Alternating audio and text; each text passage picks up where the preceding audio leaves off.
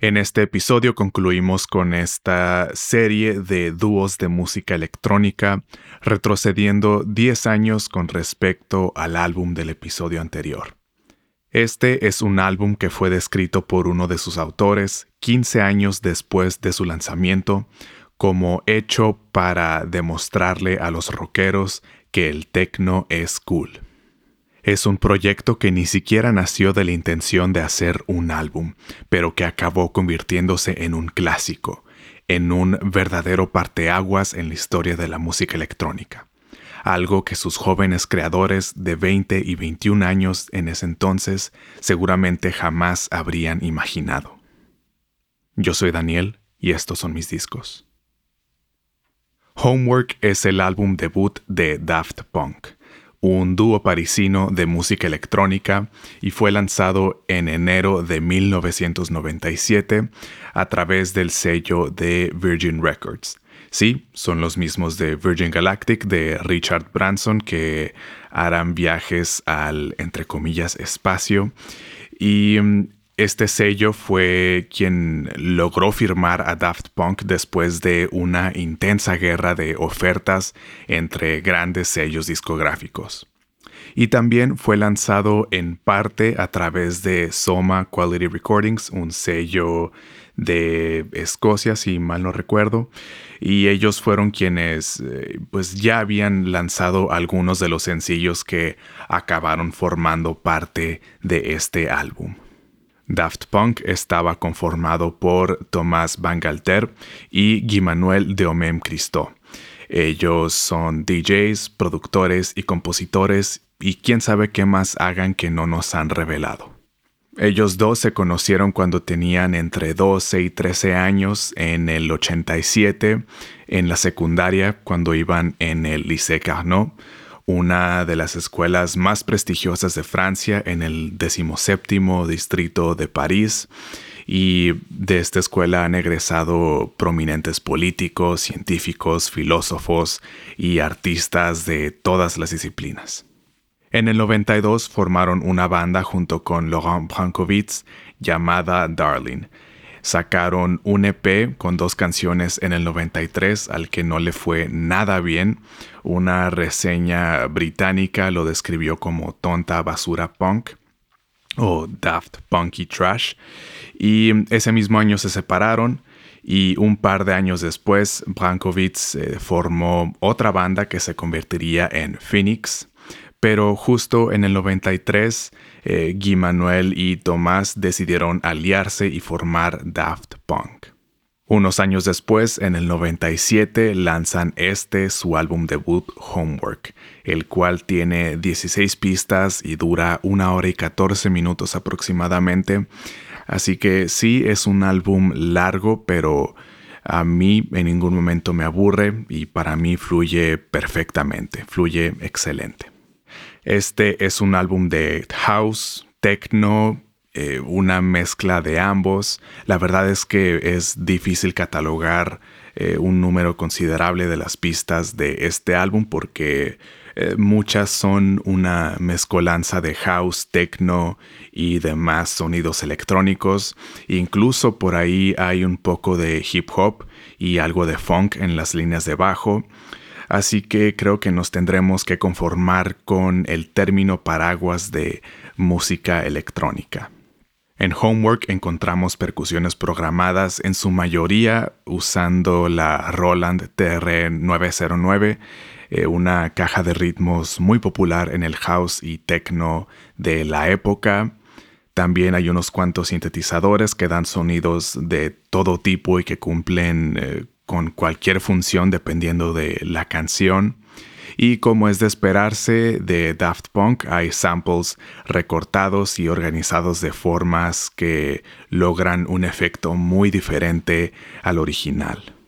Las estructuras de estas canciones son más propias de la música de club eh, y no sería hasta Discovery, su segundo álbum, en que incorporarían de lleno eh, estructuras de canción pop, eh, como lo comenté en el episodio que ya tengo de ese álbum Discovery. Y esto tiene sentido ya que hasta ese punto lo que más habían hecho como Daft Punk era salir de gira y tener presentaciones tanto como DJs eh, y haciendo su show en vivo. Mis canciones favoritas de este álbum, eh, la verdad es que me gusta todo este álbum de principio a fin, está lleno de pistas clásicas, como por ejemplo Revolution 909, que es una gran, gran pista de house, junto con pistas como Phoenix, High Fidelity, Burning, Indo Silver Club, y algunas de estas pistas eh, son de mis canciones favoritas de house en la vida. También está la canción Da Funk, que tiene una melodía principal hecha con un sintetizador con un timbre áspero y tiene una base rítmica entre funk y de hip hop. Y en un momento entra una melodía de bajo ácida hecha con un Roland TR-303, este instrumento indispensable para la existencia del house ácido y el techno ácido. También está Around the World, un clásico en el que una voz robótica repite la misma frase Around the World una y otra vez durante siete minutos sobre un instrumental em, electrónico funky y tiene algunas de mis melodías de bajo favoritas en la vida. También está la pista Rolling and Scratching, una pista dominada por un zumbido eléctrico que se convierte en un chillido áspero. Es una pista que en parte nació en una presentación en vivo al tener problemas con un equipo que se desconectó. La verdad, eh, no me queda más que decirles que vayan a escuchar este álbum, eh, obviamente cuando termine este episodio. Eh, pero la verdad es que vale la pena completamente de principio a fin. Ni ningún segundo de este álbum tiene desperdicio. Y sí, es música repetitiva, en ocasiones muy repetitiva, pero como he dicho en otras ocasiones, la clave de la buena música repetitiva está en los detalles. En Homework las pistas son aparentemente simples y tienen pocos instrumentos, pero están llenos de detalles y es muy interesante escucharlos y también escuchar cómo interactúan esos detalles entre sí. Este álbum lo puedes escuchar muchas veces y en cada escucha te puedes enfocar en cosas distintas y cada vez que lo escuches puedes encontrar algo nuevo y en cada ocasión te va a volar la cabeza la genialidad de Daft Punk. Para este álbum, Daft Punk no solo hizo la música, también se involucró en el arte y desde entonces, estando tan jóvenes, se involucraban profundamente en cada aspecto de sus proyectos. Así que Tomás Bangalter y Guy Manuel estuvieron a cargo de la dirección de arte y el concepto de este álbum. De hecho, fue Guy Manuel quien diseñó originalmente el logo de Daft Punk. El diseño final y arte adicional fue hecho por Serge Nicolas y él es un diseñador y director de arte, amigo de Tomás y hoy tiene su estudio de diseño Work Division en París y curiosamente él diseñó la identidad visual del sello de Tomás eh, Roulet. En su momento cuando hice el episodio de este sello no había encontrado este dato, pero eh, aquí ya apareció.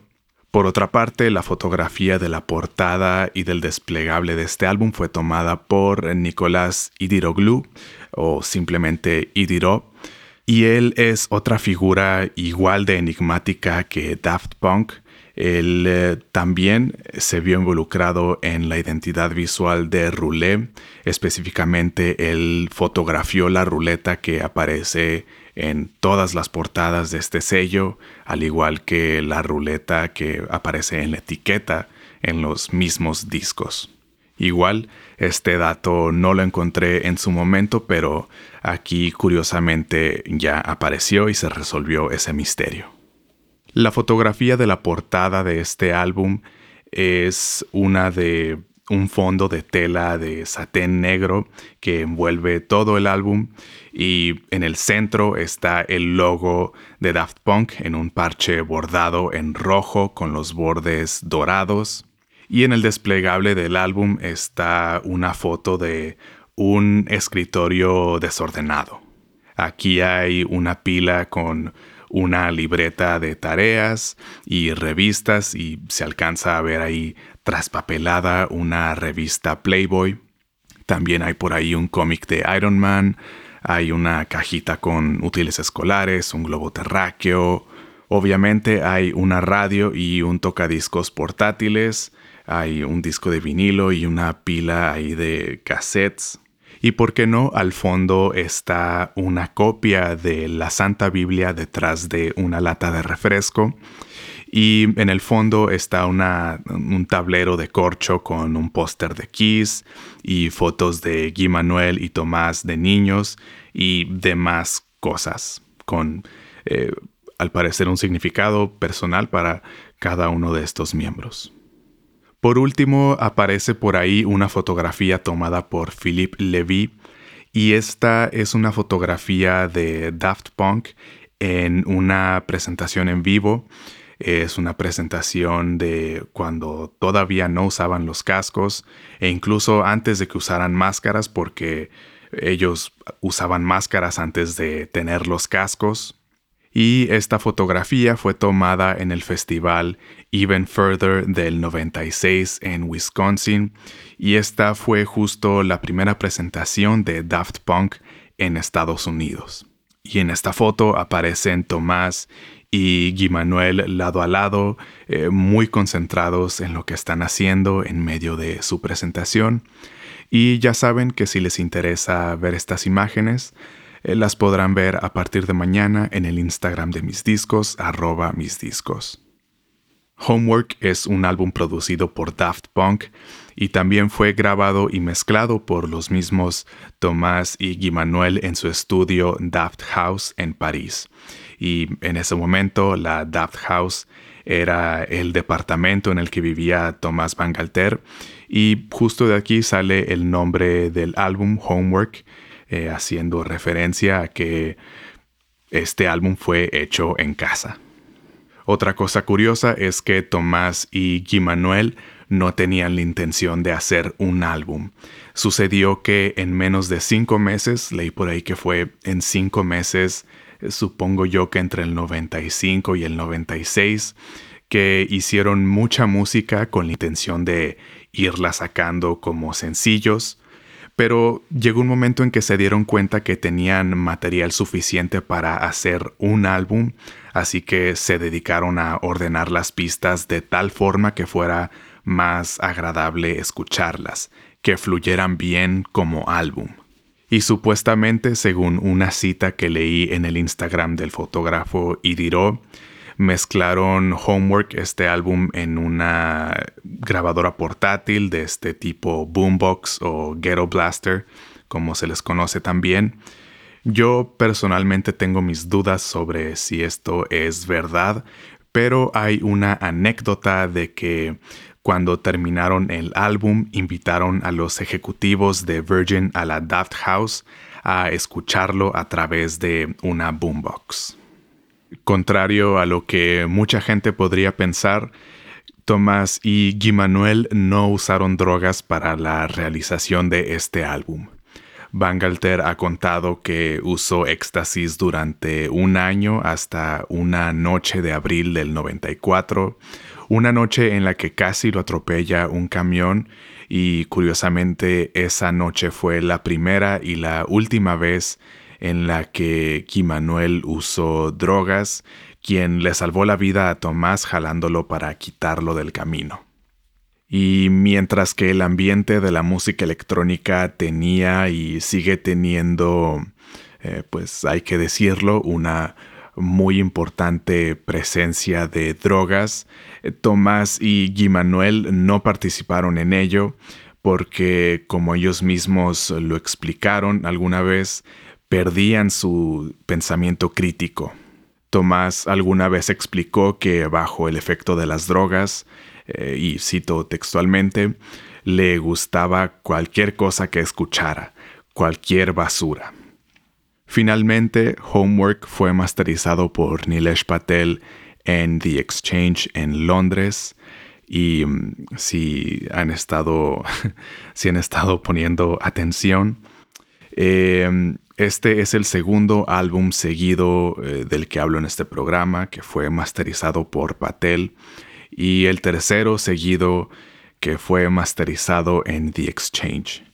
The Exchange son estos estudios, es un lugar en donde se le ha dado forma al sonido de la música electrónica y creo que ya he hablado mucho sobre Nilesh Patel a lo largo de todos estos episodios y de eh, su gran trayectoria. Y creo que no me queda más que agregar más que el impacto de Nilesh Patel en la música electrónica y su sonido hoy en día es eh, tal vez más grande de lo que imaginamos. Fue verdaderamente una figura muy importante este ingeniero Nilesh Patel. Homework fue un éxito rotundo. En su momento le fue muy bien con la crítica y con su público y la gente lo siguió disfrutando a lo largo de los años y con el paso del tiempo se convirtió en el clásico que hoy conocemos.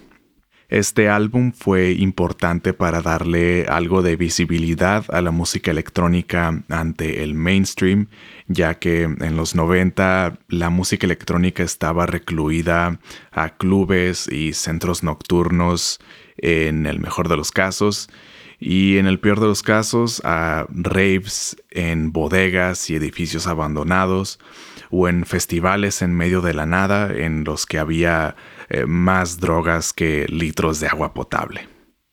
Homework entró en las listas de popularidad de 13 países, entró en el top 10 de Bélgica, de su natal Francia, Nueva Zelanda, Reino Unido y Estados Unidos. Y algo curioso es que este álbum vuelve a entrar a las listas de popularidad en años posteriores como 2002 y en 2013, el año en el que salió Random Access Memories. Y más recientemente volvió a entrar a las listas hace unos meses tras anunciar su separación y después de esto todo lo relacionado a Daft Punk se disparó en popularidad. Homework ha obtenido certificados de oro, platino y multiplatino en siete países y no se sabe exactamente cuántas copias ha vendido a la fecha, en parte porque según datos que arrojan algunas publicaciones de música como por ejemplo Rolling Stone creo que publicó estos datos, las ventas de discos de Daft Punk en formato físico se dispararon en 2.650% cuando anunciaron su separación, y esto sin contar las compras digitales y reproducciones en plataformas de streaming. Y junto con las ventas y la popularidad de Daft Punk, también se dispararon los precios de sus discos en formato físico. En mi colección tengo dos copias de Homework, una en CD que parece ser una edición estadounidense del 97 y tengo otra copia en vinilo que al parecer es de una reedición del 2014 si no me equivoco y estas copias las conseguí el CD en 2013 eh, por lo que sí me salió un poquito más caro de lo que debería costar un CD pero pues lo compré alrededor de cuando salió Random Access Memories y la copia en vinilo la conseguí creo que en 2018, no recuerdo bien, pero sí recuerdo que me costó lo que cuesta un disco doble de vinilo. Pero hoy una copia como la que yo tengo, eh, las más baratas cuestan por lo menos el doble de lo que a mí me costó en su momento. Entonces, eh, si quieren comprar discos de Daft Punk, em, tal vez sea bueno esperar un poquito. Eh, hace poco salió una reedición de Homework, entonces tal vez, probablemente no, pero tal vez hayan bajado un poco los precios, no sé, tal vez eh, si gustan checar, pero creo que lo mejor sería esperar para no pagar precios completamente abusivos de revendedores de discos. Y hablando de su separación, Guy Manuel y Tomás Bangalter estuvieron juntos como Daft Punk durante 28 años. Eh, anunciaron su separación el pasado 22 de febrero del 2021. Y a pesar de desaparecer del ojo público como Daft Punk, han estado activos individualmente en la música y el cine por muchos años, tanto juntos como por separado. Por ejemplo, Tomás eh, tuvo su sello Roulé, como ya lo he platicado antes y en aquel episodio, y también estuvo involucrado en la banda sonora de las películas Irreversible y Clímax de Gaspar Noé. Y por su lado, Guy Manuel también tuvo su propio sello, Cri d'Amour, y también ha producido para Charlotte Gainsbourg, Sebastián Tellier y Kavinsky, artistas de los que ya he hablado en otros episodios. Y juntos han producido en tiempos recientes canciones para The Weeknd y para Parcells. Y justo hace unos días salió a la luz que Tomás Bangalter está componiendo la banda sonora para el ballet Mythologie de la compañía de ballet Prelyokai, espero estar pronunciando eso correctamente, eh, la cual se presentará en el Gran Teatro de Burdeos en 2022. Entonces, yo creo que no hay que preocuparnos, vamos a seguir teniendo música de Tomás Bangalter y Guy Manuel de Omem Christo por muchos años más, solo que de formas diferentes, ya no como Daft Punk, y tal vez de formas en las que no nos demos cuenta. Y lo más importante es que ya tenemos música excelente de Daft Punk. Sí, es muy triste que se hayan separado, nos quedamos con ganas de otro tour y de, otro álbum, pero confío en que fue lo correcto si ellos mismos sentían que ya habían dado lo que tenían que dar como Daft Punk y por lo tanto había que ponerle fin. Porque ¿cuántos artistas y bandas no hay ahorita que fueron lo máximo hace 30, 40 años y que llevan los últimos 10 o 20 años sacando pura música irrelevante y viviendo de glorias pasadas? Lo último que hubiera querido y que cualquier fan de Daft Punk hubiera querido es ver a Daft Punk convertirse en eso. Repito, tenemos música excelente de Daft Punk como lo es este álbum, este gran álbum que es Homework. Muchas gracias por escuchar este episodio de mis discos. Nos escuchamos el próximo martes.